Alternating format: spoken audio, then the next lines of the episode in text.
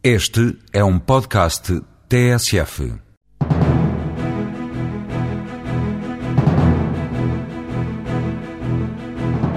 A Fluxograma decidiu apostar na abertura de uma loja em Angola e outra em Moçambique, países importantes para esta empresa de mobiliário de escritório que procura novos destinos para continuar a crescer. Conquistar as grandes empresas em Espanha e mais do que duplicar a faturação no mercado vizinho são as principais metas da GTBC.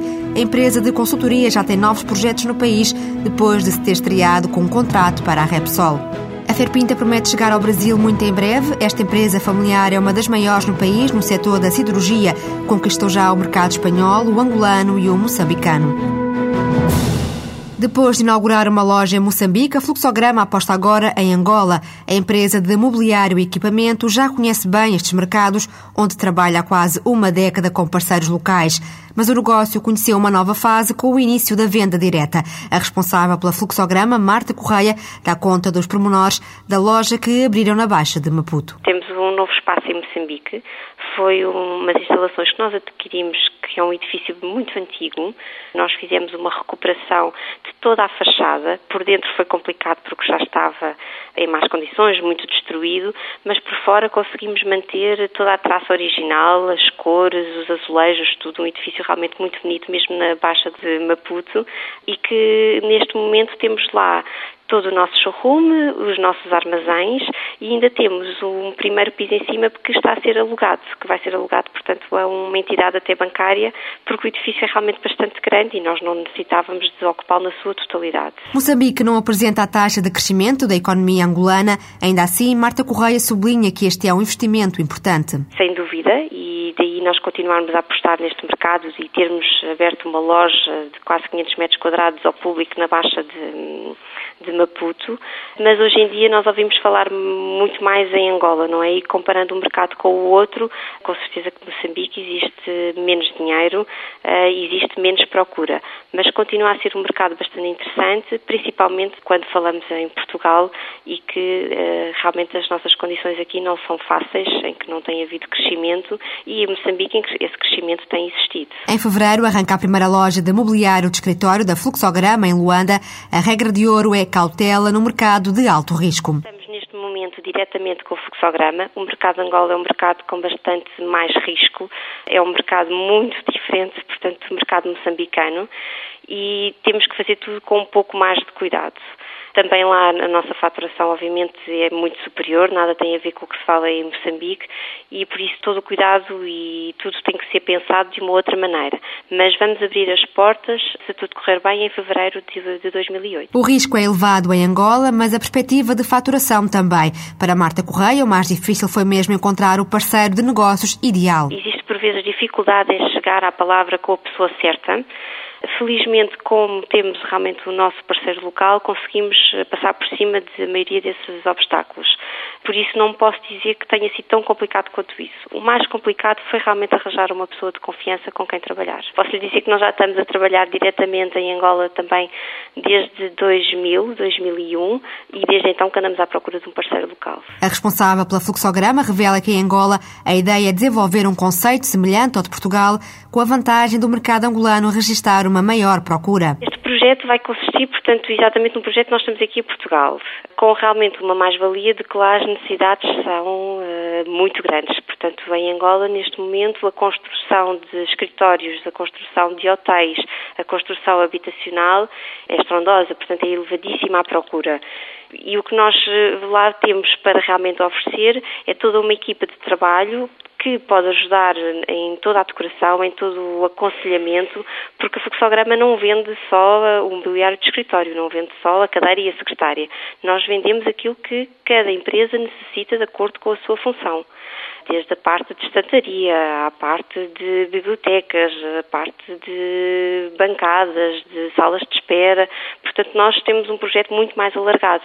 O que nós pretendemos é vender um conceito, é vender um espaço, é ajudarmos a pessoa a ter a sua empresa funcional de acordo com as suas necessidades. E, portanto, é, é, essa a oferta que nós temos para fazer em Angola, mais do que a secretária ou a cadeira. Quanto ao investimento feito pela Fluxograma na internacionalização, a empresa prefere não revelar. Em estudo está também a entrada em novos países, mas para já o segredo é a alma do negócio. Repsol foi o primeiro passo, acabando por abrir as portas à GTBC no mercado espanhol. A consultora conheceu no ano passado o importante desenvolvimento do negócio no país vizinho. Este ano promete ser ainda melhor. O presidente executivo da GTBC revela que em aberto estão duas oportunidades de prestar apoio a algumas administrações regionais espanholas. Tiago Ferreira adianta ainda que a GTBC quer conquistar outras grandes empresas. Em entrevista à jornalista Sandra Pires, o responsável da consultora desvenda os planos de crescimento. Em 2007 ganhámos alguns projetos no setor público, nomeadamente na Junta de Castilho e León, na Vodafone, na Schweppes e depois pequenos projetos pontuais, nomeadamente no BBVA e na informática do Corte Inglês. O que é que fizeram exatamente neste projeto da Junta Castilha-Leão? Portanto, em Espanha existe o Governo Central e depois existem os governos das regiões. O Governo Central definiu uma legislação em que poderia transferir para cada uma das regiões autónomas um determinado montante financeiro com base na execução eh, de alguns projetos, digamos, de apoio local. Neste caso específico, tinha a ver o projeto com a questão de emprego e de saúde e que tinha a ver com o facto de, consoante as normas que eles implementassem, os apoios que dessem nessas duas áreas, poderiam, desde que reportassem, digamos, esses, vou-lhe chamar investimentos, essas transferências de fundos para o Governo Central, o Governo Central fazia uma espécie de auditoria e transferir novamente para a Junta, eh, neste caso Castilla e León. E, portanto, foi um, foi um concurso que foi, ao princípio, reunido, porque havia, efetivamente, até empresas espanholas e internacionais que estão, que estão em Espanha, mas uh, fizemos uma prova de conceito que gostaram bastante e que levou, efetivamente, digamos, à continuação desse projeto. Ainda hoje em dia, portanto, estamos com diversas áreas e abriu as portas, digamos assim, à GTBC Espanha, junto à Junta Castilla e León, que muito provavelmente, em, durante este ano, vamos ter alguns reflexos deste projeto nas outras regiões de Espanha, porque é um problema que é transversal a todas elas. Mas isso quer dizer que vão conseguir ou vão concorrer a outros projetos eh, noutras províncias? Exatamente. Quais? É, é assim, eh, estamos, estamos agora eh, com duas, num estado, digamos, de, de, avaliação bastante maduro e que agora vai depender também quando é que eles querem pôr, digamos, isto a funcionar. Também têm em vista outros alvos? Mesmo cá em Portugal, o nosso target são sempre as grandes empresas, pelo tipo de serviços que nós prestamos. Em Espanha, o nosso target é muito semelhante também. Vai ser banca, seguros, telecomunicações e utilities. O facto de haver um conjunto de instituições de origem eh, em Espanha, mas que têm presença em Portugal, que permite, digamos, nós, pelo facto de também termos a presença ibérica, facilitar a oferta digamos, de um lado e do outro da, da eventual fronteira que ainda exista. Não é? Mas qual é a meta eh, a atingir? Quantos mais clientes, grandes projetos eh, gostariam de ver realizados? É assim, nós temos uma perspectiva muito positiva para 2008 em Espanha. Portanto, já temos assinados contratos no valor de um milhão e meio de euros e ganhamos recentemente, começámos agora na, na informática do corte inglês.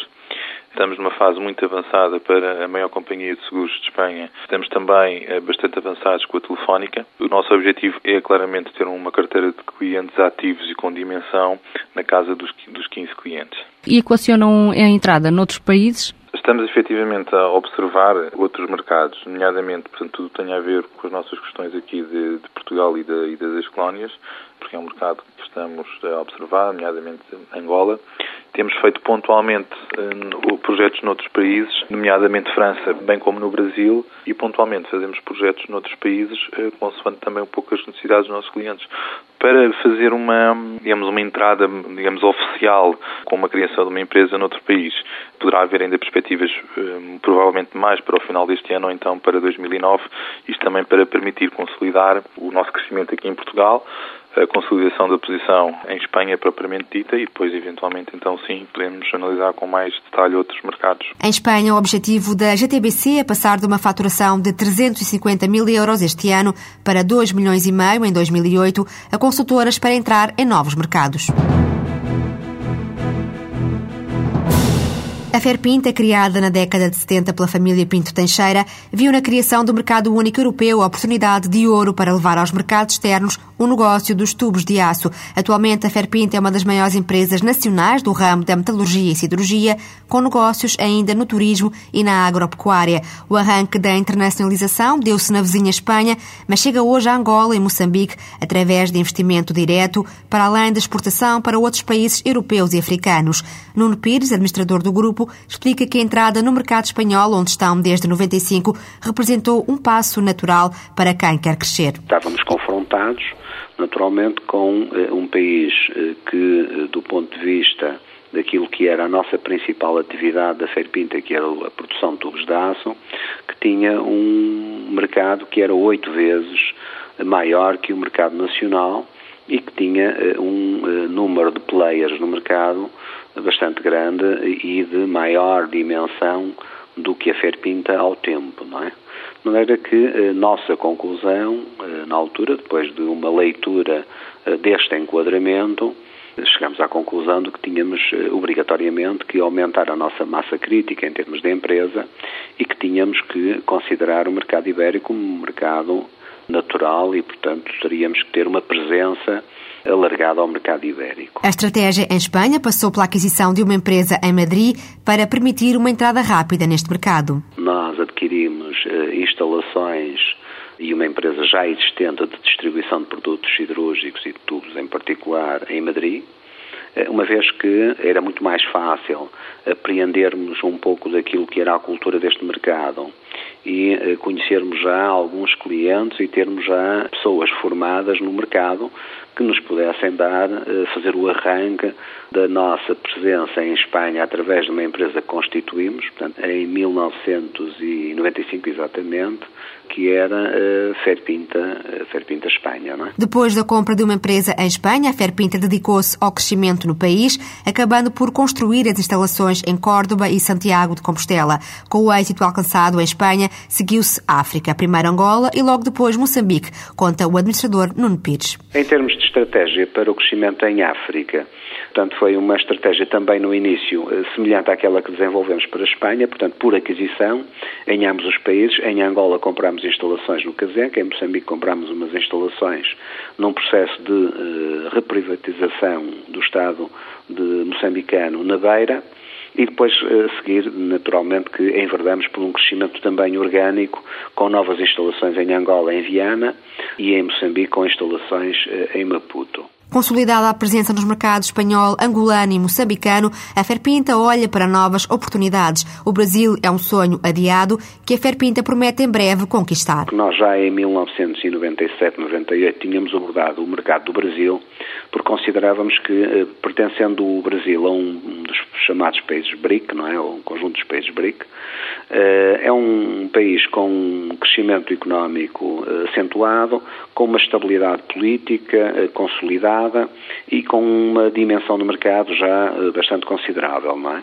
Portanto, nós já nessa altura, como dizia, quando fizemos a internacionalização para Angola e para Moçambique, já nessa altura abordámos este mercado, tivemos em negociações com uma empresa, depois não conseguimos concretizar, mas naturalmente que está nas nossas intenções voltar a insistir e a procurar fazer agora a internacionalização para o Brasil. O Brasil faz parte dos planos desta empresa de siderurgia nacional que só em 2007 faturou mais de 330 milhões de euros. Para este ano, a Ferpinta espera crescer 10%.